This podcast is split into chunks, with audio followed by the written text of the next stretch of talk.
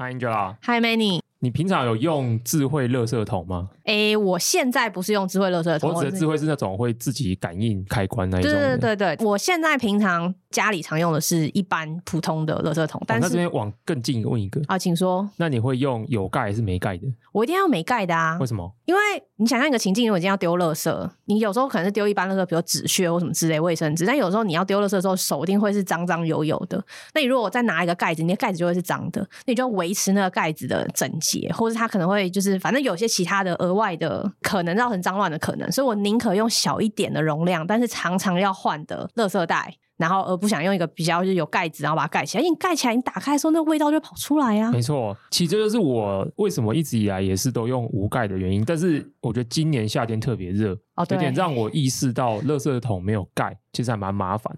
我能了解为什么这么多的智慧垃圾桶，它主打的就是用感应来去让你开盖。我过去也没用过这一种垃圾桶，一个很大原因是因为它是很多都是上盖型的。哦，对，我觉得上盖型有一个问题，就是空间很难乔，就是它上面要留预留那个上开的位置。对，然后再来是它上开的时候，那因为它原本是盖着嘛，所以你上开的时候，如果里面的东西已经有一两天有味道的话，还是会跑出来。对，因为那个气流就是你一上盖的时候，它会有一个空气的力量跑出来嘛，所以说里面的那些气味就容易顺着这个气流整个冲出来。可是今天要跟大家业配的这个产品，它叫做 Zeta Square。那我觉得至少它在功能面上有符合解决我刚才两个痛点。第一个，它是智慧的，所以它的盖子是自己呃感应打开的。第二个是它的盖的设计很特别，我好像没有，因为我也不是什么智慧垃圾桶专家了，我没有看过市面上有没有类似的设计，但它设计很酷。它是一个纯长方立方体型的垃圾桶，然后容量蛮大的，大概有五十六公升。可是比较有趣的是，它的盖子不是上盖型的，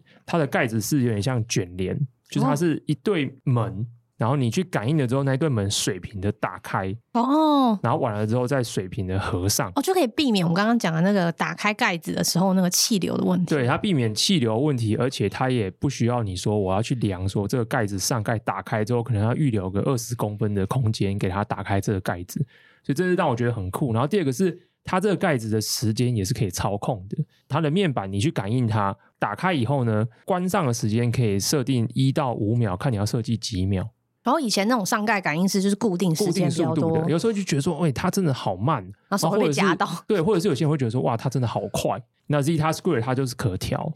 光这些机能上的设计，其实就已经让我自己用了一个礼拜下来之后，感受非常的特别。也有可能是我这辈子没有用过智慧型垃圾桶，所以有点像是你知道吗？以知用火，就是哇，这是什么黑科技，觉得很开心。可是第二个最主打的重点是，我经常会忘记它是一个垃圾桶，因为它长得实在太漂亮了。你说设计感很足，对，它设计感非常非常足。好，这么说，很多科技的这种家电产品啊，他们会做的那种科技感很强。我不知道，可能因为我家比较家徒四壁，你知道，比较就跟你家现在的，跟我家的就是整个 design，跟你朴实的家没有什么太多的，对，就是很突，就是很突兀，哦、我就觉得非常非常突兀，太现太黑科技的感觉。然后，可是 Zeta Square，我觉得它的造型真的是百搭。他们号称自己是最美的智慧感应垃圾桶啦，可是我可能不会用最美来形容，但是我会用，我觉得它确实是最融入各种的你的 home decor，就是你的家庭的设计来说的话，其实都是很很适合的。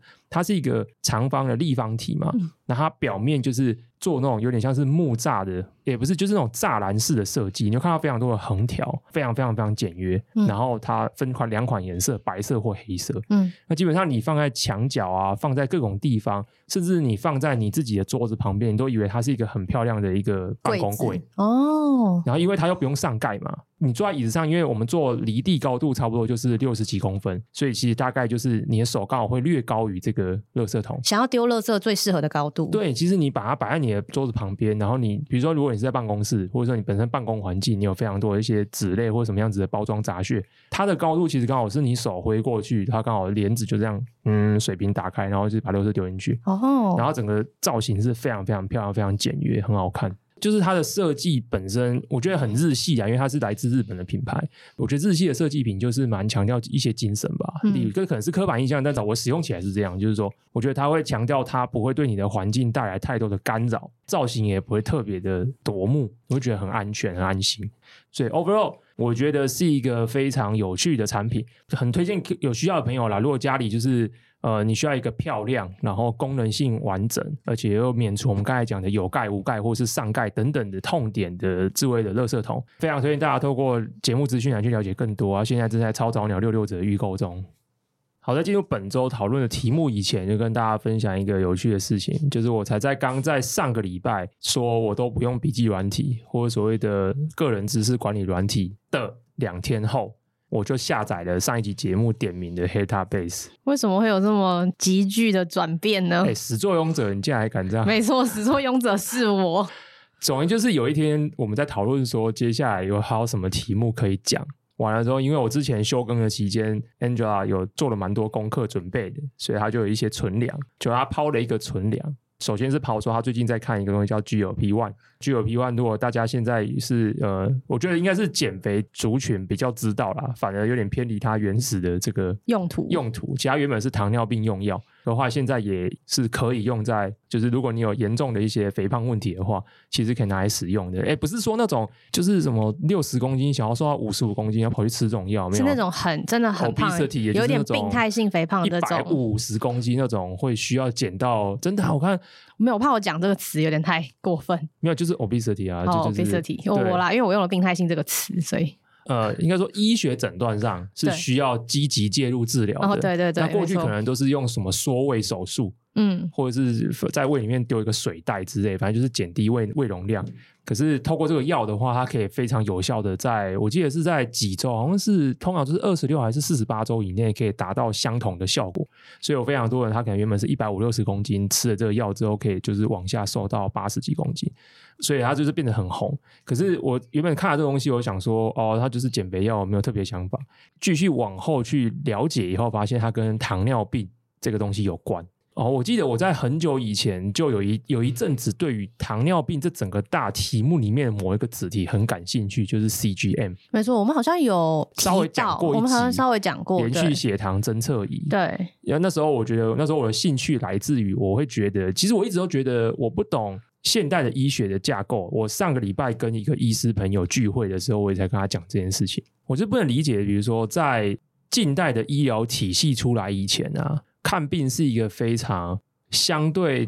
在市井或者什么这，你懂啊？就是被呃，就是现在是被高度监管的，现在是专业化，而且是 centralize。对，你要去医院嘛？包含比如说，我觉得最基本像病历这件事情，对，我就不懂为什么我身体的状况，我花钱去取得一项服务，对，那个资料不在我这边，对，不在我这边，嗯，我我无法很有效的可惜。对，它好像是被放在某一个机构，而且它是一个被就是我还要花钱去申请，我不能理解。而且我们可能一般人也不太能够轻易的 decipher 它，就是它还有很多的专有名词在里面，没有办法让我了解我现在身体状况就是大概是什么样子。就专有名词这个我都都觉得还好，我是不能理解说为什么我花钱去造影呢？我要申请这个造影的 copy 还要钱，嗯，然后还要时间，嗯，好像我的身体不是我的，我花钱去取得我身体的一些 diagnosis，可是我要取得这些结果是非常困难的，嗯，所以我就一直在想说，有没有什么东西更有效的可以帮助我自己快速的了解我自己的身体？然后我发现这个需求其实也是最后造成恶血的那个东西背后的市场驱力嘛，嗯，因为它只要。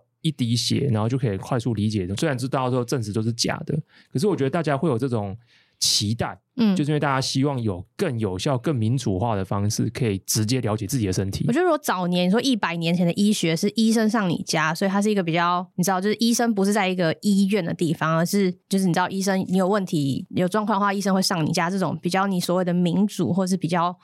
distributed 的状态，但是在这一百年中，它慢慢变成集中化，然后专业化。然后需要在同某一个特定的场域，而且被高度监管化。但是现在这，嗯，我觉得 maybe 这五到十年吧，又因为科技的一些发展，还有法规，我觉得相对有很多更新。大家对于所谓的 digital health，就数位医疗有更多的认识、跟了解、跟想法之后，这个医生有点也在被所谓的 unbundle，就是还是有更多，不管从呃 remote patient monitoring 啊，还有反正有很多各种就是 digital health 的东西，有在慢慢的被重新的去 redefine，重新的去解构。也就是基于这一种兴趣，所以那时候我才对连续血糖监测也蛮感蛮好奇的啦。嗯，因为当时就会觉得说他很，他就把一个东西呃贴到你身上，贴到你手臂上，替换式的针头贴布插上去嘛。对，然后可能 maybe 可以用十四天还是二十八天，我忘记那个，因为皮肤结痂的关系，会导致它的侦测精度出问题，所以要换贴布。可是那时候我觉得很有趣的是，因为它可以，你把你的手机 app 或者是它的感测器靠近一下，用蓝牙，它就告诉你你现在的血糖状况是多少。那因为它连续侦测嘛，所以说它就可以跟你一整天的生活的步调，比如说你的进食。可以去做连接，甚至可以跟你的情绪的变化。我去发现有人把这东西把它合并在一起，所以你可以透过你的血糖的水准来理解你整体的生理的变化。生理的变化可以 mapping 到你的生活习惯或是你的情绪状态，我觉得超酷。对，而且传统的血糖其实是你必须要定点、定点的一直扎嘛。但是 CGM 贴在身上，你就可以是连续的。那连续配合其他的各种的 data，我相信是可以做出更多对于整整个身体状况的判断。所以当时我对糖尿病感兴趣，其实不是对糖尿病这件事情感兴趣，我只是对 CGM 这件事情感兴趣。可是这一次，因为 Angela 抛了一个题目 GLP One。完了之后，我就会了解说，哇，其实糖尿病这整个产业极其庞大，因为它是全世界医疗支出花费第二大的慢性病，第一大是心心脏、心血管相关的。然后第二大糖尿病，然后糖尿病的盛行率也超级无敌高，全球现在大概有十分之一的人口是有糖尿病的，然后还有更多的人其实是没有被诊断出来，但是其实高风险族群，或其实是有他其实没有被去诊断出来而已。可是它牵涉到的整个医疗产业的这种利益分配，其实也也非常惊人啊！不只是用药，还有包含打胰岛素，还有打胰岛素的，比如说邦普。还有这个种有的没的照护，还有因为高血糖而产生的各种的手术，我发现哦，原来糖尿病所引发的最多的手术，第一种就是截肢，尤其是足部的，然后第二个是眼睛的手术，所以这件事情都非常非常庞大。就正因为题目太庞大了，所以我发现可能年纪大了吧，我的大脑已经没办法非常有效的去 process 这么多的资讯。比如说，直到今天，距离上一次录完节目到今天也才四五天，我已经看了两个小时的 YouTube 的影片。然后大概两份报告，十几篇快二十篇的新闻报道。接下来预计还会再花一阵子的时间，可能应该要再扫完大概一百篇的报道。因为因为我对这个产业太无知了。我今天如果是一个加医科医师，或者是呃新陈代谢科医师，我可能两天就可以把这件事情准备好。假如说我是苍兰哥的话，然后可能马上就可以上节目。但是我对这件事情太无知了，就要花很多时间。我为什么当初要抛这个题目？我现在已经忘了。但你为什么要接下来？可能就是因为山穷水尽了，你知道我已经不知道讲什么。可是我发现做这个题目的时候，有需要这么多资料的时候，我第一时间就觉得说不行，我要找个东西把我看过的东西记起来。立刻当下就想到我们上个礼拜上一集有讨论到的 Heptabase，原因是因为 Heptabase 跟我以前很习惯用的一个工具也蛮像，就是我我常说我不用个人知识管理的软体，可是因为我的思考跟我处理资料的方式非常的 messy，可是我以前最常用的东西叫 Mirror，因为就是一个。超大型白板，它就是画布，然后上面一张张卡就可以往上丢，然后你再把它自己连起来，很像，其实应该蛮像脑在运作的过程。对，其实就是就是我不确定每个人大脑状况是怎么样，但是我大脑状况就是一团混一团散沙，然后它但是它会用一种视觉化的方式，一个存在一个这样子的 snapshot。可是因为 Mirror 它里面的资料的编辑，各个卡片的编辑跟卡片它完了之后要做一些反向的追踪，然后做一些资料的收整，我觉得也没有到做得很好，所以它只停留在我把东西全部撒上去。确实，Mirror 在很多的公司里面也是做 brainstorming 的会议的时候使用。可是 Heptabase 它其实就是把两种东西结合起来，乍看之下像是一个 Mirror，就是一个大白板。可是它里面的比如说 Markdown 的做法啊，然后还有它很多东西反向连结的做法啊等等之类。又很像一般的，我们现在近期常看到的比较有名的一些呃 PKM 的软体，比如说 ROM Research 啊，或者是 Obsidian 之类的，所以我觉得还蛮有趣的，所以我就开始使用它。目前还用的还没有很深，我想要针对糖尿病这个大的主题，我就好好来用它一下。然后等到我们应该是两个礼拜之后会讲这个主题，所以到时候再跟大家分享我使用的心得。然后因为我才刚讲完，然后我又。我节目刚上的隔天，我就说，呃，我来用 Heptabase，自己打自己的脸。对，就超多人来呛我说，哎，你不是不用吗？但我觉得这个捉摸不定就是慢报本台的特色。这些代表这些听众还没有听够多的慢报，没有办法理解我的捉摸不定。对，对，我很喜欢打我自己的脸，好奇怪的一个习惯。所以这就是最近比较热衷在做的事情。最近反而比较没有在玩游戏，都在研究糖尿病。好，闲聊结束之后，就进入到我们本周的主题。那本周的主题是由 Angela 担纲。这样已经变单缸了，是不是？单缸，你上礼拜自己讲的。哦，对啦，我还没有自己讲。然后重重点是因为他讲他要单缸，所以我对他有百分之百信心，所以我完全不知道他今天讲什么。好烦哦！我现在也是一个，我现在也是一个盲盒的状态。你现在越来越喜欢这种开盲盒的感觉，对，而且因为开录前，Angela 总共问了我三次，超级多次。我这个礼拜应该问他，你要不要知道我今天要讲什么？我把我，我把笔记也分享给他了，对，我没有看。这就是我们节目的状态。对，他一直告诉我说：“哎、欸，这个很有趣耶，你不要先看一下。”完了，等下讲起来不有趣怎么办？不要给我压力。好，没有没关系，因为我太沉浸于糖尿病这一期。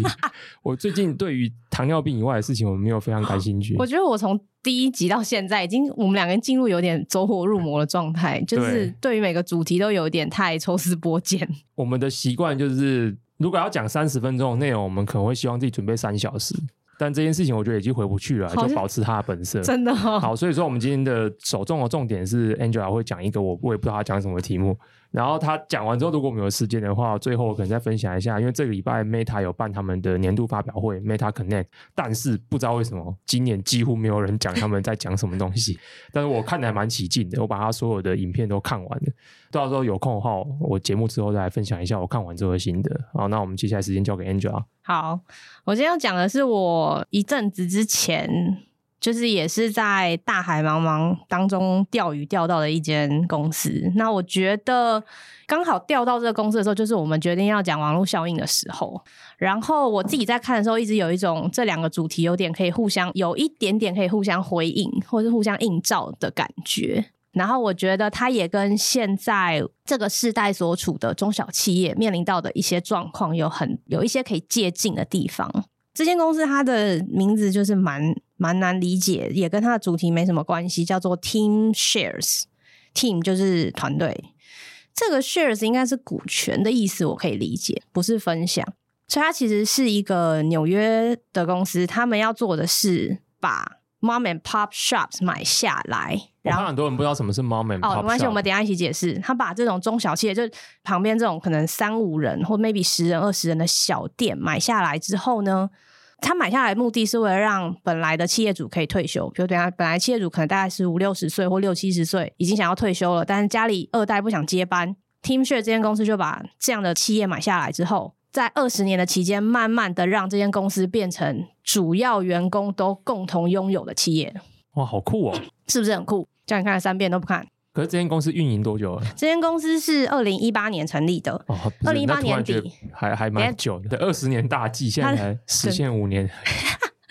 它是一间二零一八年底，算二零一九年成立的公司。那他们第一个 acquisition 是在二零二零年初，因为二零二零年遇到疫情嘛，所以他们二零二零年整年其实是比较 slow 的。但他们现在已经总共买了八十四，不对，八十个左右的。Mom and Pop Shop，我们要给他一个名字，对不对？杂货店啊，哎、欸，不只是杂货店，等一下我会讲到一下他们有在有什么，比如说 Mom and Pop Shop 的，比如说，比如说呃，独立营运的，比如说照相馆，照相馆有点有点老旧，不过呃，像是呃，他要举个例子，像是那个清理泳池的，就是这种店，Pool Maintenance，你知道美国很多家里自己有泳池嘛，泳池要有人清理嘛。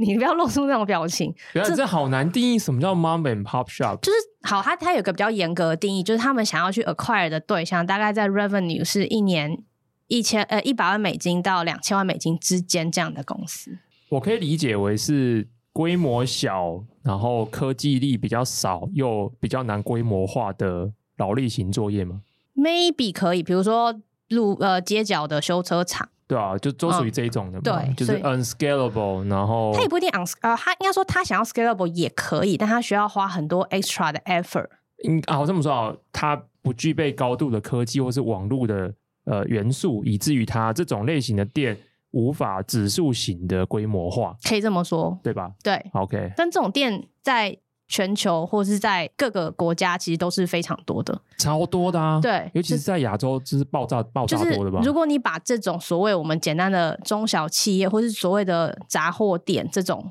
类型拿来看的话，根据美国这个中小企业调查呢，全美的员工里面有九十九十七 percent 以上都是属于这种中小企业的雇主，也就是说在。Meta 或者在 Google 这种大公司只有占少少的那三 percent 以下，其实大部分的人都是为这种比较中小、比较 local 的公司去工作。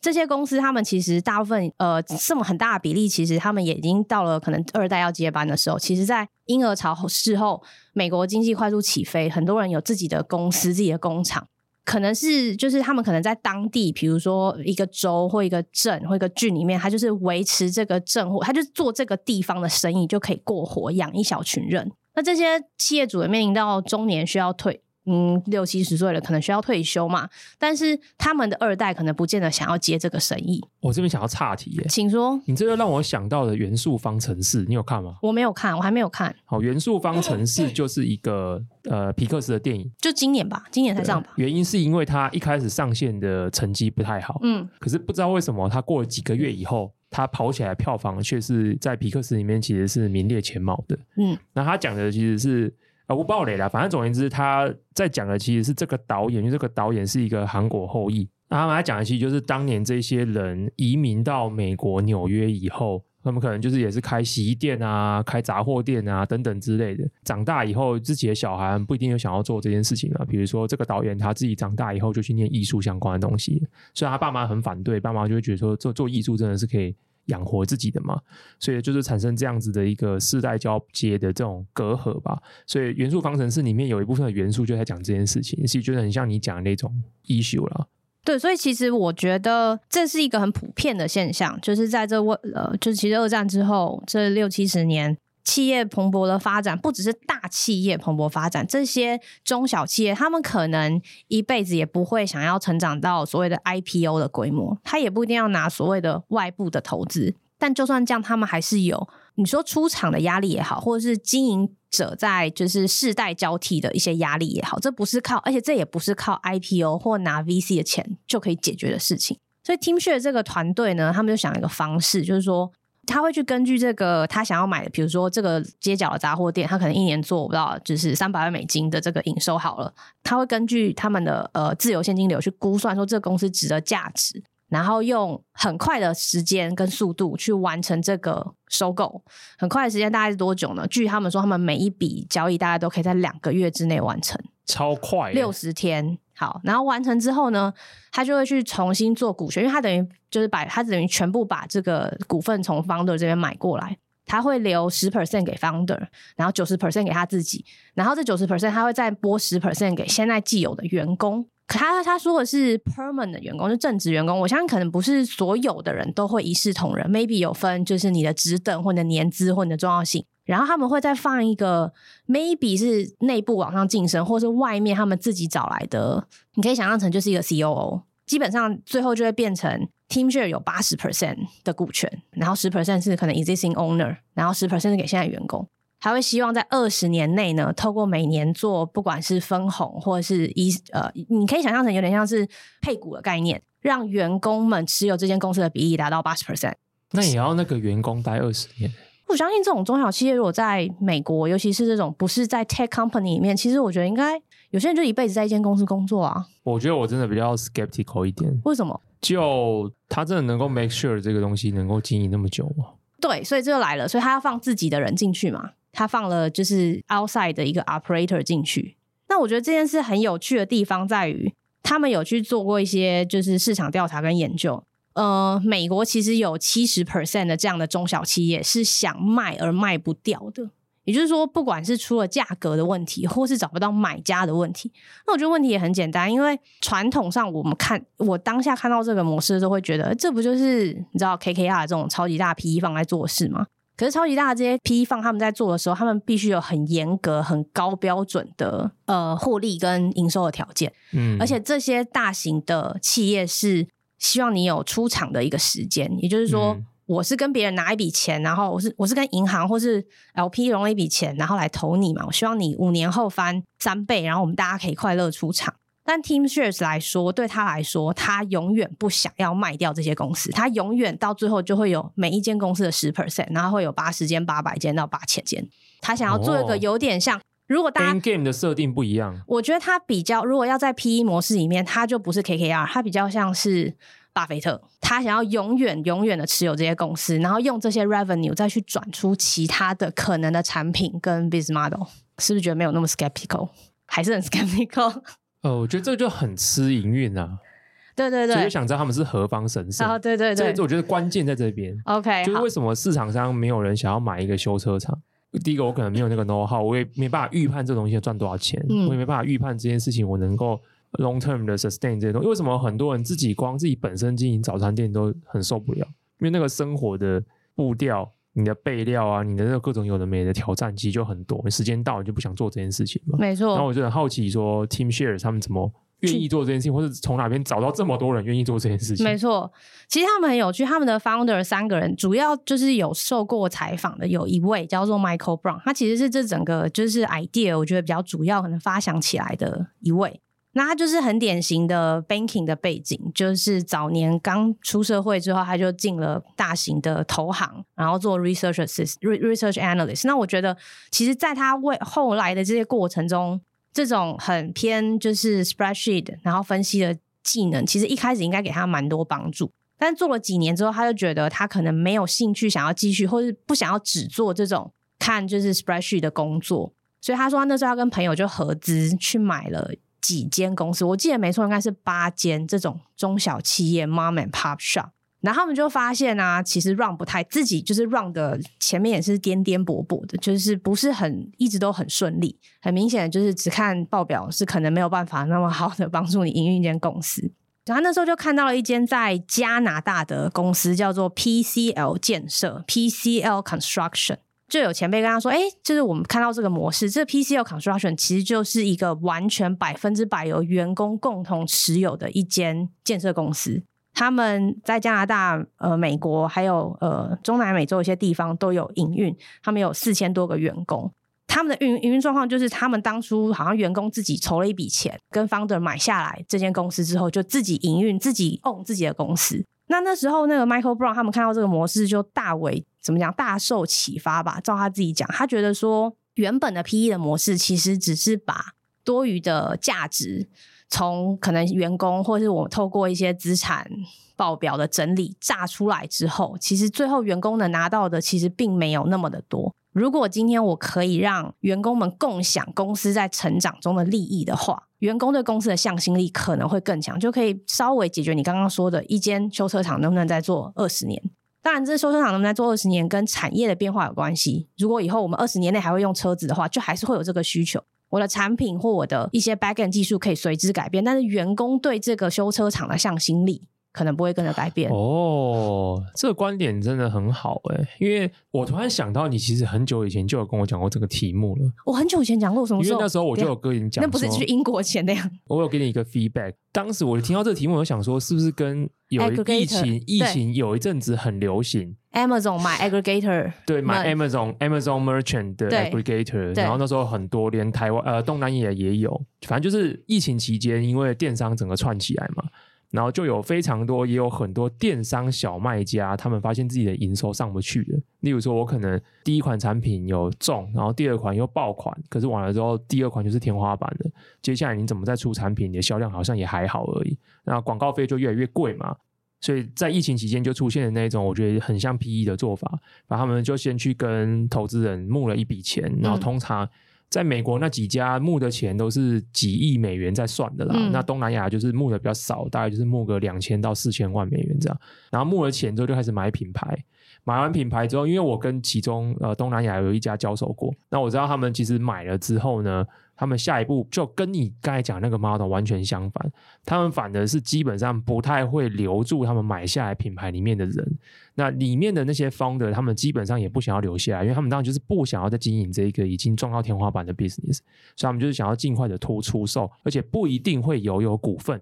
他们有些人可能只跟他谈说，那可能在未来的一年或两年内，你可能会有一些 revenue share 的比例，可是他不会给他股份。可是这些呃，这些所谓的 aggregator，这些把这些品牌买起来，他们主打就是他买进来之后，他只保留他最核心的元素，例如说他可能 IP，他的 branding。它的可能一些可能，如果它有关键技术的话，可能有关键技术的一些成员，还有它跟一些经销通路的一些 contract。可是完了之后，他们是说，他们把这些东西最核心留下来之后呢，就大量使用他们自己的更优异的 SEO 也好啊，广告投放效率啊，然后数据监测，然后来把这些品牌做大。所以当时在过去的两三年以内，这种题目蛮夯的。然后现在都不见了。就那时候我们聊过，你那时候问我，我觉得很简。那时候我还没有看得很仔细，但我感觉理论，我感觉上他们两个是不太一样模式。因为 aggregator 他们买进来是为了营收嘛，他是为了叠加把这营收变大。对。可是 Teamshare 或你说更大一点，像巴菲特买 seed 模式，它其实是要个很稳定的 cash flow。嗯，我知道。他要拿来再做别的事嘛？还巴菲特拿来再投资嘛？其实我也不知道那些 aggregator 他们的 end game 是什么，因为很明显的，他们这个模式，我觉得在疫情矫正回来之后，我觉得就很难继续往下进行了。相对啦，嗯、至少我觉得他们没有在后续的声音出现嘛。嗯、either 是他们原本的钱就够好，他们自己很好的 operate 的，or 就是他们。接下来就是没办法再继续 run 这个模式，这个这个东西就停止了。有听到最近是比较辛苦啦，因为他们很多是拿 cash 加上 debt 嘛。对，那你现在而且 debt 比例有时候很高，对，可能到五成以上。那你现在高利率率越来越高的时代，升息的时代，其实这个 debt 对他们来说是一个蛮大的压力。有有听到一些，但是我我们要去听他们的 end game 是说，到底是也是想要让这件事情每个品牌都可以维持很好的 cash flow，还是怎么样？但是我觉得光原理就不太一样。嗯，因为。呃，Teamshare 这边是买进来之后，因为你看他也吃了一次亏嘛。他第一次的时候是以这种 spreadsheet 的方式，就是纯财务操作的方式去把这种东西买下来，可是发现好像缺乏了，没有人可以把这个 business 做得更好。就他不知道怎么把它做得更好。对，可是我觉得他接下来转换的方式是说，哎，那我们应该善用原本里面的人，然后透过一些 incentive，让他们更愿意投入这个公司，因此让这个公司本身的体质是能够保持住的，然后他再提供一些 additional 的一些 insight 也好，或是一些人才的引入。跟那些 aggregator，他其实就是要你的资产，还有你的 brand，然后其他东西他都不要。我觉得 aggregator 做法的 mindset 其实蛮像你刚才讲的 Mike Brown 他一开始的这种 mindset，所以我觉得 Mike Brown 他。之前已经有叠过胶，所以他才学第二次，所以就算进化版的啦。进化版没错，而且他其实对于他买的公司有一些蛮明确的 criteria，这在他的官网上都找得到。他们写的其实很很详尽。那有几个我觉得比较有趣的，第一个就是他对营收是有一定的 criteria，他不买太大的公司，他就买营收每年在呃一百万美金到两千万美金之间的公司。哎、欸，这 range 其实也蛮大的、欸。哎、欸，可是美可美国一百万到两千万，就等于你路真的路边个杂货店，杂货店就可以卖啦。杂货店可以到两千万吗、呃？好啦，就是小北百货的话，小北百货可能不止一间小北百货，说明可以两间小北百货。OK OK，对，你可以是个小地区连锁，反正不喜欢买太大的公司。嗯，然后在它的官网有放上它的每个州现在有八十还八十四间，就是底下的这些 corporate。然后他这八四间创造了两千一百个所谓的 employee owner。也就是说，平均你算下来，一间就是一个二十五人规模的一个小企业，他就是买这样的规模的公司。然后他说，owner 最好在五十岁或以上。他们官网没有主要在接受就是 pitch deck 这件事情，他会自己用他的方式，可能透过 referral 或者有人跟他合作过，觉得很合适，他才会去接洽，就是蛮英镑的一个概念。然后他喜欢一个 owner，当然就是两个也可以，但是太多 owner 他们没有很喜欢，主要是要摆平大家对股权的、嗯、还有价格的一些 issue。嗯嗯然后一个 owner 以外呢，他希望底下是有 manager 的，也就是你底下不是一个 owner，下面就是全部都是我的员工。他希望是一个有分层的概念。最后呢，他会引进新的，你可以叫他 president 或 CEO。有时候他会从就是团队里面找比较合适，就是他们自己就是原本的修车厂里面找比较合适。但他们自己现在已经有一个所谓的 leadership program，就是他们会去到处找对这个。经营这样的事业，就是 hands on 去经营这样的事业有兴趣的人，background 通常跟他们自己比较像，就是 banking 或者 consultant 出身，三十来岁。Michael Brown 说了一句话，他说他觉得如果他们请更有时候更倾向找外部，就是不熟这个行业的人，但是我他们有办法训练他，训练这个人成为管理这个行业、管理这个修车厂的人才。好赞，想去上班了，是不是？好想加入这种公司哦。就是因为我常常觉得我都不知道在干嘛，但是这种有点像是可以领薪水又可以被人家教，好爽。他，他说，因为如果你今天好，假设你今天这个修车厂的 manager 是一个有管理经验或者管理长才的，那他们很愿意把他做。但是如果你今天就是一个工作者，你虽然是很有年资，可是你看的这二十年就是看修车厂这个行业，那你可能不知道其他行业的一些 know how。嗯，但是 Michael Brown 他们现在这个 Teamshare 的平台其实有。我不知道，可能有二三十种行业在里面，修车厂啦、杂货店啦、泳池的管理啦，你有各式各样这种所谓的有点像 blue color 这种每天 day to day 你会碰到这种生意，花店啊，随便，反正就是路边这种小店的每一个行业的，就像你之前一开始想做百工百业这样，早餐店啊这种，所以他需要通才的人啊，通才型的人，所以他需要把一个通才型的人训练好，到他可以管某一个特定的行业。哦，而且他更聪明，是因为有人问他说：“那你请来这些人，因为他自己有讲嘛，他们以前是他他他以前在 Bank of America，后来在 Morgan Stanley 做做 RA。那你突然就是退下来，然后经营一个这种小生意，对不对？那其实他自己有讲，他自己在一个访谈说，就是其实这个 package 是跟以前是差很大。有一场访谈，主持人就问他说：“那你怎么找到这些人才？”他说：“很简单，这些人可以同时服务，这些 president、CEO 可以同时服务不止一间公司，所以你就哦，单间的 package 不好，但是我比如说我一口气管六家之类的，加起来也不错嘛。你可以从一两间开始管嘛，那你可以同时得到很多横向的管理上的。”策略跟角色，我觉得这很有趣，因为你如果今天在一个大公司，day one 就进个大公司，嗯，除非你很想要做，而且就算大公司给你很好的管理训练，你还是很难从你角度以外去了解怎么管理。那你很难管理，就很难升迁嘛。当然，就是有很多人从基层升上来，比如说聪明的像纳纳德拉啊，或者是 Sunday Pichai 啊这种。可是这终究是少数，其实大部分人都是升迁到一个规模，你就会停在你该停的位置。对啊，所以大家才会说，如果要争取更好位置或是更好的薪资，通常都是用转职的嘛。通常转职，你很难在单一间公司里面一路一直破关斩将。对，但我觉得他 TeamShare 这个方式解决，第一个就是说，如果你今天是一个通才型的人。那你就不用被限定在某个特定的位置，你就不会只用特定的角度去看同一想去一个行业。我要来整理一下我的 LinkedIn，我要让他们注意到我。然后，然后你好好笑，不是认真的啦。啊因为最近最近又岔题，好又岔题。因为前阵子我忘记是哪一个粉专写了一篇一一篇 Facebook post。然后再讲这个通才型跟专才型人格职涯的优缺点，但是我不知道为什么那一篇只有检讨通才型的人缺点，可能 maybe 写文章那个人本身也是通才型的人哦，自我反省的，对对对对，因为。他完全没有写专才才型的人的缺点，我觉得这不是缺点，是角度的问题。没有，就是缺他写的是缺点。好烦！你他整个篇幅有三分之一都在讲通才型人的人会遇到什么人生的障碍。例如说，公司如果要裁员，一定会先裁通才型的；公司如果要刚起步的时候，也不会找通才型的。而听起来通才型就是搭顺风车，就是公司顺顺的不错的时候，有一些多余的这种的一些职务出来，就是养得起。通才型的，你今天很 traumatize 是不是？没有没有，那一篇文章很热烈讨论啊。那我就是 overall 整体而言，它的 angle 就是这样。因为我就映射到我自己啊，因为我也偏通才型的人，然后就觉得说，哇靠，这不就是在讲我的末日命运吗？不行，TeamShare，我要来好好的更新一下我的 LinkedIn。我觉得真的可以认真看一下，因为其实我我觉得他们的模式很有趣，然后会让我一直想到，哎，我刚刚讲另外一个点是什么？等我一下。我刚刚讲在讲通才型之前，我不是说我觉得他就是有各个角度嘛？对于一般员工来说，其实就算你不用晋升到管理职，你也可以对公司有更多的向心力，甚至你还可以配股。配股之后，你就有更稳定的营收来源。只要你知道你只要好好做，公司就会成长。那他找的这些公司成长，也不是那种弃股这种这种三年翻两倍，对不对？T two 三 D 这种不是，我是找 Andrew Chen。对，没错。所以我就觉得跟上礼拜主题一直可以回应。他想要找的是。Given 在大的就是可以跟整个总体经济环境一起成长的公司，他因为主持人有问他说：“那你现在的公司的每年翻的倍数是怎么样？”他就很巧妙的避开这个话题，但他说他们还是倾向找每年就是稳稳的五五到十个 percent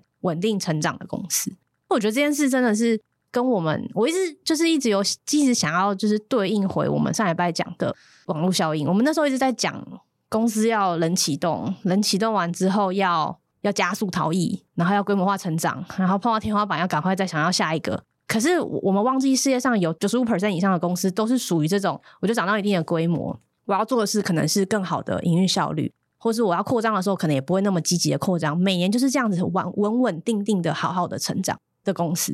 所以我觉得这件事就是这个公司的状况给我蛮多，就是在看 Network Effect 的时候的启发。很酷诶，因为这间公司就有点像是长成，就是它有点像是一个虚拟商圈。哎，因为你看哦，假设我今天收了修车店，收了花店，嗯，收了杂货店，收了面包房，嗯，然后我是这四间店的，其实你看，你有点像商区圈的协会会长，有一点，比如这条商店街嘛，对，它是一个虚拟商店街啊，那我底下管的 category 就是这样。然后可能是以区域分的，所以比如说，哎，我是伊利诺州的，因为美国市场很大啦，所以他们有时候总经理或者是 CEO 这个东西会分，比如说你是伊利诺州的总经理，你是怎么啊？底下可能就分很多的 vertical 嘛，所以它不一定是全国的花店是一个总经理，不一定要看他们业务怎么分了、啊。这样子的职务的经历历练，其实也是蛮有意思的。嗯，而且他们这一次融资，如果我看到他是因为他们最近融了一个 D 轮 Series D，融了两百快两百五十个 million，那其中是有 equity 有 debt 这样子，就是做一个就是混合型的一个融资。但是这里面就有蛮多很厉害的投资人，包括很擅长于投这种一开始大家有点看不懂，但最后都有长出 network effect 的 Union Square Venture。呃，上一个我觉得我自己觉得 Union Square Venture 很投的很像，有点像这个模式的公司，其实就是我们上礼拜有简单提过的 Carta。我们上礼拜可能没仔细聊，Carta 其实就是本来是帮新创做股权结构表的一个工具，然后后来它就慢慢长出了提供给投资人的一些平台跟工具，让投资人可以更好的做新创的估值，甚至在快 IPO 前你要做很多股权的分散，那它有很多工具可以长在上面，它最后就变成一个平台。让新创跟投资人都可以在这平台上面使用各式各样的工具来去做股权结构的怎么样，重新去 identify，重新去对公司的价值有更多的建价。那现在因为在长出这些，在这些既有的工具上面，还有可以做呃所谓的 secondary market 要怎么讲？呃、次级市场。次级市场就是其实它应该是初级市场的交易所，就是它现在上面做了一个 Carta X，你在上面可以买卖你哦对啊，SpaceX 的股权，其实就是其实就是 private market 的。Second market 啊，对，private market，second market，那其实这一切都是刺激啊，因为就不是跟公司买卖吗。对对对，你是在上面，我跟 Manny 交易我们手上有的 SpaceX 股票，其实它也是从一个单一一个点长出一条线之后，变成一个平台，然后上面会长出给这个 ecosystem 里面的不同方所需要的工具。那 Teamshares 这一轮的融资其实是要 for 它的新的产品，就是说它会持续去买公司。你为什么眼睛一亮？我真的觉得我很想加入这间公司啊！是不是？真的，我一想到可以花店啊、修车啊，Mom and Pop Shop，我们的梦想 是不是？真的。然后我觉得 Teamshare 就是正在把这种我们大家平常认为格局很小的商业的事情，把它凑起来，凑起来，然后再搞一件大事。没错。所以他要他接下来搞什么大事？对你真的很，你真的很兴奋哎！对我真的超兴奋的啊！是不是？我超兴奋的，是不是这题很棒？我就是要更新我的 lingo，不要讲，不要讲。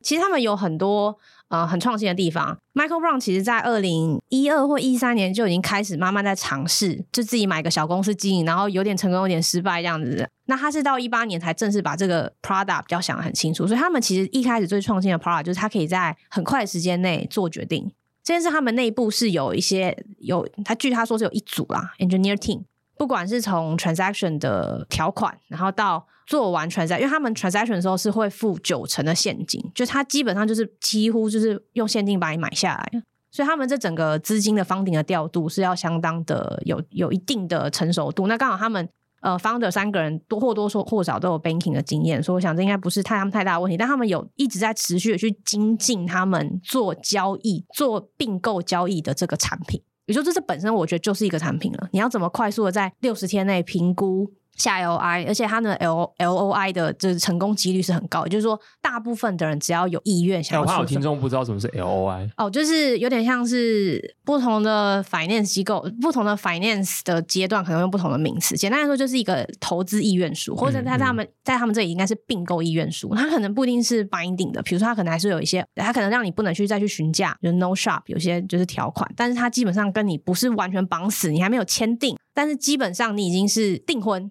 订婚的状态，那订婚悔婚的几率是很低的。哎、欸，这个东西，他们如果 Teamshares 发展到很大，他们这东西以后会不会变成类似像 YC 的 Safe 这种感觉？我感觉一个定版。我感觉他们这里有一些他们自己的 engineer team 跟 transaction analyst 在就是可以调整的空间，就是说他们是 case by case，真的每 OK 每一个公司都去内部有一个很顺畅的流程去出这个东西，没错，OK。那你可以想象这东西下一步就是什么呢？所以他们现在其实不是 position 自己是一个平台，他们说自己是一个 fintech 公司，他们接下来会把 maybe 像这样的产品，还有他们接下来的 neo bank，他们自己会做自己的。新的 Challenger Bank，然后去提供他们底下这些修车厂、花店做 financing，发联名卡了，而且还要发信用卡，对啊，还要发哦，保险是 for 商家保险吗？商家保险，商家保险。对，因为商家可能当然过去这些 insure tech 很多嘛，但他觉得他们可能比这种。比较 generalized 的 insure tech 公司也是啊，你看你如果底下有三百家，这三百家都要买各类子的产险，对对，比如说火灾险，然后如果是食物意外险，然后重大什么有没的事故的防震，都是就其实就是你自己就是一个，你就算不自己做，你也可以打包跟保险公司谈一个 deal 来做嘛，没错，OK，所以他觉得呢，他们接下来，因为他们涵盖的产业真的很广。除了我们刚刚讲到的像修车厂之外，他还特别喜欢那种什么空调啊、水电啊、修屋顶啊。我跟你讲，这个真的在欧美太需要了。欧美公司这类的服务的个效率跟品质，真的实在是堪忧啊！我我最近看到了一个就是清单，反正我从里面就是也试图找一些钓鱼的灵感。最近有一个呃杂志叫 Inc. Inc. 他们有每年都会推出个 Inc. Five Thousand，就是五千大公司。他会请 applicant 就是提供他们近三年的财务报表，可能是自结，然后大一点的，好像需要会计师签证。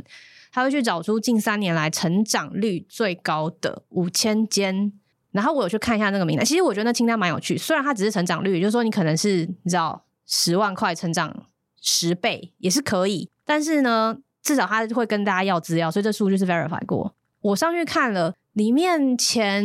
一百间吧，蛮多都是我刚刚说的这种蓝领阶级的工作，合理啊，修屋顶的啦，修水电的啦，啊、然后修什么建筑的啦，超多的，我觉得蛮合理。对，尤其尤其疫情后。很多人 remote，虽然说现在各大公司，尤其是我们看到的科技公司，都叫你要回公司上班，但其实疫情后很多人 remote 嘛，然后也 relocate，光 relocate 这件事情就有超级爆多修缮需求。对啊，超爆干多，而且就是朋友或者是认识的人在国外的生活经验很少一次修好的，其实不能，他们永远不能理解。比如说你光叫一个工人来，可能要两到三周。对，来了之后，通常一次也不会好。在台湾，这个已经上 PTT 了，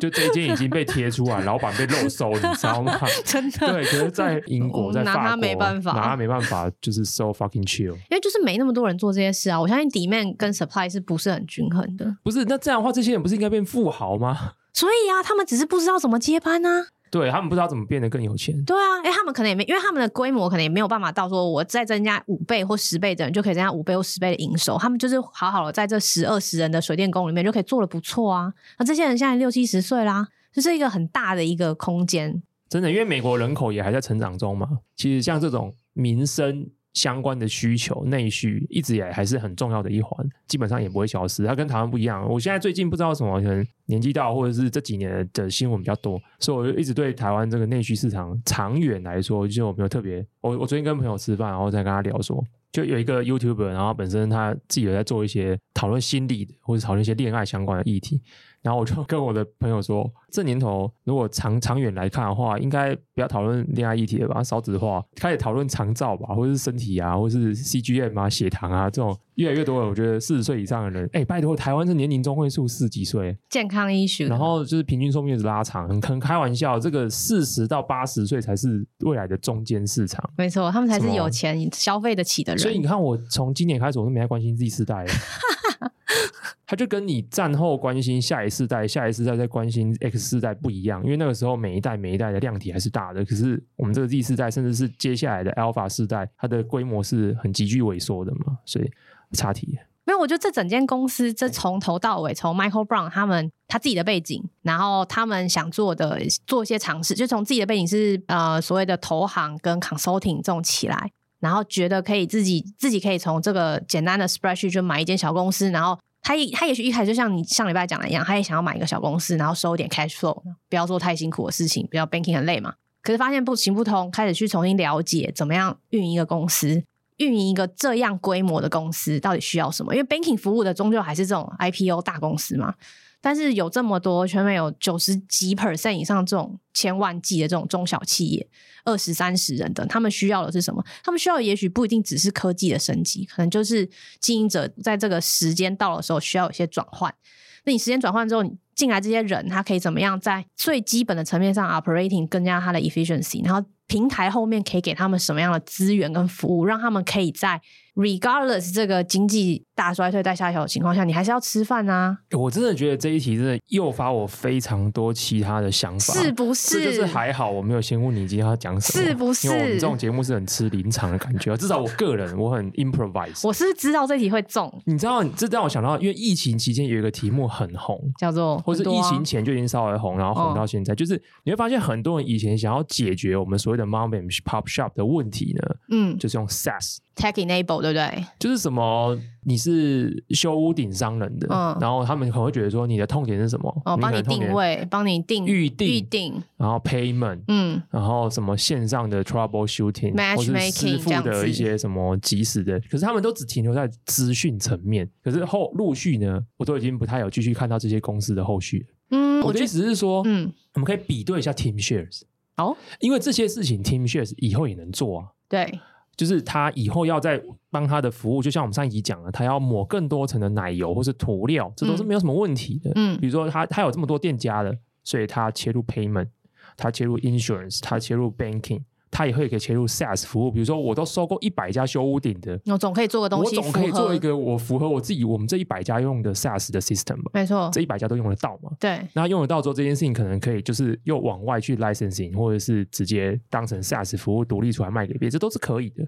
可是你会发现，他一开始解决其实是 the hard problems，因为他一开始就发现就无以为继，就对他们没他不不是做不好哦，是。这些店就到了需要转换经营者的时候了。老板不想做的，对，或者就是他确实到一个顶了，然后他可能到了顶之后，他就很容易受到其他东西的影响。可是我刚才讲的是说，有一阵子的这个典范是认为这些人缺的是 SaaS service，缺的是工具。我只要给他工具，我只要给他软体，他就会变更有效率，他就变得更好。但是没有，我觉得 TeamShares 讨论的，或是他们自己卷起袖子去做的是更 deep 的问题，从资金进去。完了之后，帮他们提供新的员工的 incentive，让他们的人才愿意留下来做这件事情，发展出他们自己的 career path，然后让这件事情的 operating 的效率提升。Echo 像你这一点，他其实在中间就是在不同的访谈里面有一个访谈有问到他这个想法到底这个起源，用各种方式切入。他有说他们一开始认为这些中小企业、这些修屋顶的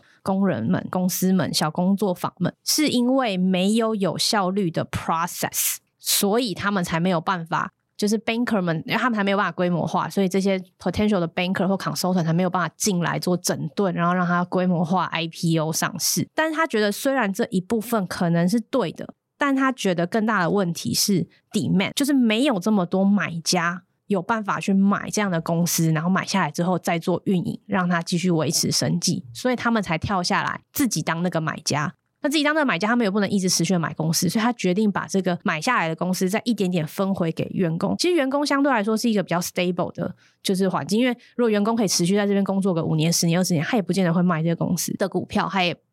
老实说，liquidity 也没那么好。哎，他可以持续稳定的分股利、股息的话，其实对他们来说，花一点就是资金的成本，把这个 cash flow，就是这整个 financing 的过程做起来，对 TeamShare 来说，其实是更有效率的营运跟资金上的应用。然后有了这现在八十几间公司的平台，他们才可以在这上面去发展其他的 fin 所谓的 FinTech 跟 potentially maybe SaaS 的产品。而且这蛮妙的，因为对他来讲，他的 long term 的愿景是他希望在二十年后让员工们持有这间公司。对。所以我一开始只听到这一点的时候，我就在想说，那这件 TeamShares 的 end game 是什么？因为每个员工都拥有他自己的公司。但我觉得，哎，他很聪明的，因为他把这个部分用刚才那个方式处理以后，他这间公司的最肥肥的一块，就是他在这个东西，这个因为我们像我们把刚才那些东西想成是土壤地基好了，可是他赚的就不是这个地基吗？他只是用那些方式让地基是稳固的，对，可以自体运行的，对，有效率的。可是他要赚的是地基之上，他在盖的其他东西。这样地基之上盖的这些东西，也就会成为他以后，因为反正他融那么多钱，他基本上一定是 IPO 的。对，所以这些地基以上的东西，这些成长性，这些可以 hyper growth 的 topic，才是他拿去资本市场要去讲故事。那我觉得这还蛮好的，因为这两事情就不会互相冲突嘛。因为这两件就是互相帮助的，而不是你把底下的人。用这种方式弄成怎样？就是对啊，因为这就又回归到我刚才讲的那种 aggregator 模式，对那种买 Amazon 卖家那种模式，他们其实就是买进来成本优化，里面砍掉的东西，尽可能榨出里面的钱，然后告诉大家说这个模式，反正他这种就是很 PE 嘛，就是说你投资人给我一块钱，我最后可以把它变成一点五，或者两块。对，所以我我只要花个几年证明我这个 engine 是可以 run 的，那我以后就是再上市，然后别人再跟我更多钱，我帮你榨出更多钱。可是这是到时候榨出来这些钱，并不是回头让那个 existing business 做得更好嘛，而且它也没有产生所谓的 network effect，因为这些 brand 的话就是变成，我觉得是变成有点类似像独立或者是 silo 营运 ghost kitchen，对，它只留下牌子，它没有内，它没有内的，它只是一个 brand。然后换谁都可以的，换谁都可以的。对，我觉得那个这个我是完全截然不一样的，所以我觉得 Teamshare 这个、这个出发点、这个想法真是蛮酷的啦。我觉得他有点把我我们过去讲很多词，比如说网络效应，或跟大家习惯讲像 Amazon 的飞轮，它这个飞轮转的有一些，我觉得有转出一些新的意思出来。他先把它这个实的这个面向，他可以用一个方式让它很好的字体很好的运转，因为这是它的 base 的部分嘛。对，然后用这个东西再去长出另外一个。资讯服务的轮嘛，这资讯服务的轮就是都牵涉到跟 finance 有关的东西嘛，比如说保险啊、支付啊等等之类的东西。所以我觉得它是靠这种东西来去达成它整体的这个，我觉得就是对资本市场诉说的故事啊，会很吸引我的地方。我刚才还从一个，因为我我们不确定这是不是只是我自己的想象，或者是我美好的幻想。如果是一个人才在这样的集团公司工作，假设说我不是 touch 到 fintech 部分的人，我是投入在实际这边做营运的人。可能我也会觉得我的 career path 是很有希望的。假设这间公司是持续的发展的，我可能会从某一个 vertical 或是某一个小区，我可以涨到 multi verticals，或者是变成大区的总经理。所以我在里面的成长的路径是看得见的。那这件事情不只是说呃高阶经理人会有这个想法，我觉得回落到这些小店本身也有这种想法嘛，因为。他如果经营的好，maybe 他可能会开二店、三店。那所以对里面的人才来讲，都有这样的晋升管道，我觉得是非常非常重要。所以我最近特别有感的啦，因为我们上礼拜有讲到说，为什么一间组织要长大？我们说说有时候是为了要呃面对挑战嘛，面对市场的不确定性，跟面对竞争。可是我最近也理解到一个新的课题，就是一间公司如果不长大，你可能就算你没有遇到市场竞争，你没有遇到什么大环境的改变，你可能会先遇到一个瓶颈。就是你的人才会留不住，对，因为你要给他们一些什么？对，因为人都会想要往上走的，有一些人会想要那些，没有，我觉得大部分人都是会想要往上走，因为你就算不想往上走，你也会被旁边人比较到，你会觉得我是不是不只是这样？这是人性嘛？比如说你二十五六岁加入一间公司，然后你做个七年七八年，然后你就算说你觉得你很安身立命。可是你有可能出去吃饭，然后发现别的朋友可能换了两份工、三份工作，到到哪边呢？你可能就是会开始觉得说，不是我自己的问题，而是我可能在这间公司就是这样的。这是蛮可惜，因为任何一间公司培养一个人才，培养这么久，其实是有很巨量的成本的，而且对这个人才的依赖度其实是会更高的。任何一间公司都是希望把这样子的人把他留下来的。所以你找不错的人才，你找好人才，其实对应的就是一间公司必须要成长，才能够去破除这个人才他自己还有自己的 life cycle。所以这件事情就是，我觉得 Teamshares 如果做得好，我觉得他不论是对内部的人才的自己的 career path 的规划，或是对呃接班人，或者是对商家自己五六十岁不想做的。我觉得 overall 都是一个很很很正向的一个部分啊！你看我有点把它浪漫化了啦，因为我根本不认识这间公司啊，也不会啊，我不确定啊，因为他们的确，我把它讲的太好了，因为他们的确在他的访谈里面其实比较少提，但他自己的官网现在下面是有一个 for leader，就是这些 future president future 要来管这些他们收购进来的公司的人，他们开了一个 accelerator，一个四周的 program，酷哦。有 remote，然后也有 in person 要去，然后就是教你可能四表啊，呃三表啊，其实四表啊，反正以为基本的 BD skill 啊，基本的呃管理公司的一些基本的 skill，然后给你一些 resource，然后你就会进入一个可能 potential 的 president 的一个 hub，他们就是一个非常可能相对来说也是比较精英，因为他一定会做一些筛选嘛，所以你这一面的人都是有志想要成为一个。Maybe regional 就管一个小小的团队，嗯，的一个 potential 的 president。那有一天他如果找到了某个公司，他觉得，哎，我觉得这个公司适合这个 Manny 这个，呃，就是我们的 president 来的话，来运营的话，他就会把你就是配适配进去。你看你现在的表情真的是很，我觉得那一句话好好听哦，Manny 这位 president，我觉得你今天的表情很满足，对不对？今天满足。太开心了！我我，觉得，我觉得你刚刚讲的那个就是、啊、那个 Meta 不讲了啦，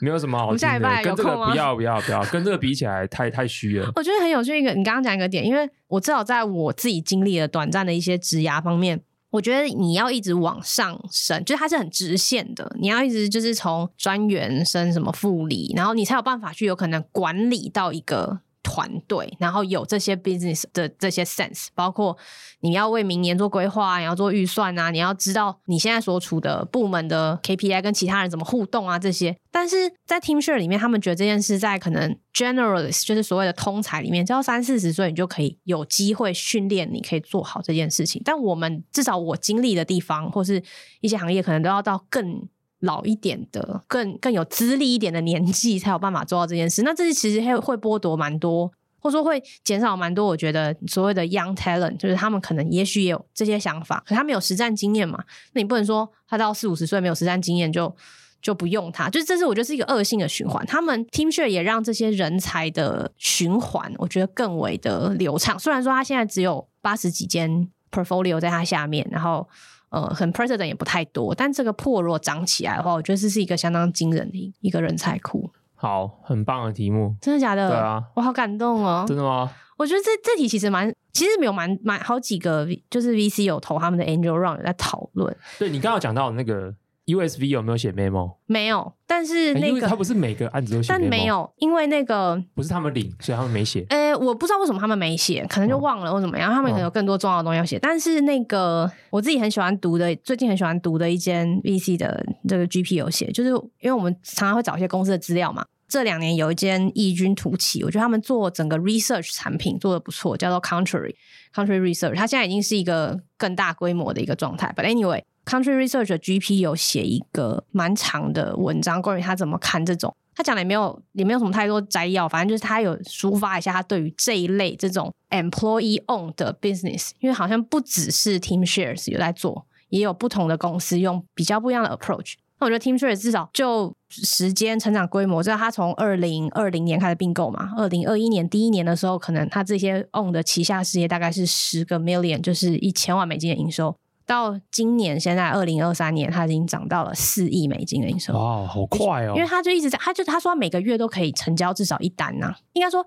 在疫情前，他就可以每个月成交一单。那现在已经有八十几件了，所以大家自己算一下，这个他是可以很快速的决定要不要做这些生意。我觉得这是一个蛮有趣的借镜。Maybe 台湾也能跑得起来，如果有人愿意做的话，我不确定啊。对，我们可能就是会不会我们 market size 不够大，所以以至于他没办法做这件事情。我我没那么确定。我就是还蛮牵扯到背后一些 funding 的细节，因为他们等于一开始这间 TeamShare 这间公司在 cash flow 上面的是很相对很健全的，才能够这么快的跑起来。嗯、但他们一定做过非常多比较精确的计算，这跟资金成本啊什么都有关系。但我觉得这是一个需要一个破一个就是。就是不同的 expertise，不同的专业的人做起来，可能有一点 operating 经验的、熟悉 finance 的人，然后一个可能要有个 engineer，这样子才能够搭起来的平台。但我觉得蛮值得，就是每一个现在已经有一点小事业的 business owner，和未来你想要成为管理者的人，我觉得都可以，大家可以看看。我们说不定会把一些 show note，就是 reference 放在下面，如果大家有兴趣的话，可以看看。在台湾，我比较听过类似案例，比较没有像 TeamShare 这样的概念，但是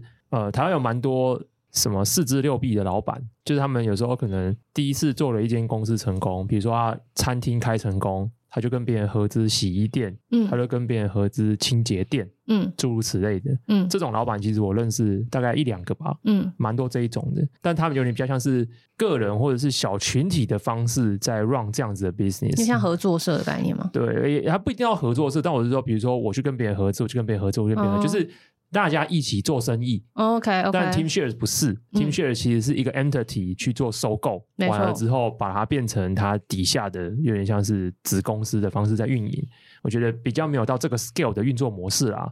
好，这间公司很赞，然后我们今天的讨论我觉得也蛮好的，这个 vibe 我觉得蛮好的，哦、没有讲 Meta 也不错了。哦，真的，你们一直重复，你想讲就讲，我们想讲啊，就是刚好时间也到了。哦，真的好棒哦。好。那以上就是本集的节目。如果你喜欢收听的话，欢迎分享给你的朋友。那也欢迎你留言五星。最近五星留言有些还不错啦。我们最近因为事隔很久回来了，所以就陆续跑出一些留言，就蛮开心，说我们终于又回来了。之前还有人以为我们停更了，但我欢迎大家五星留言给我们。那因为我们留言数不知道为什么，可能我们这节目偏猫系吧，就比较冷一点，所以留言比较少一点。我希望大家就是更积极的留言，或者是在 IG 私讯我也可以啊。我我昨天还跟我朋友聊说，IG 私讯每一则我都会回。对，因为大家是不是不相信？大家可能赶快留起来，真的都会回哦。因为我真的会回，就是一的是给你个爱心，或者是跟你聊个几句这样。对，真的就跟 IG 上面跟别人聊天，有点像是我的心灵救赎的一个 part 啦，还蛮好的。但这个 Line 我是不回的哦。然后这，你对对对，对，一般听众谁会拿到你的 Line 啦？我可以呼吁给那个工作上跟我往来的好不好？对，Line 我可是不回的哦。没有啦，没有啦，就是重要还是回一下。好啊，但是如果你喜欢透过文字的方式去看一些我对科技或是商业上面的一些观察的话，也欢迎透过节目资讯栏订阅漫报，基本上都会是不一样的题目啦。对，那以上就是本期节目，拜拜。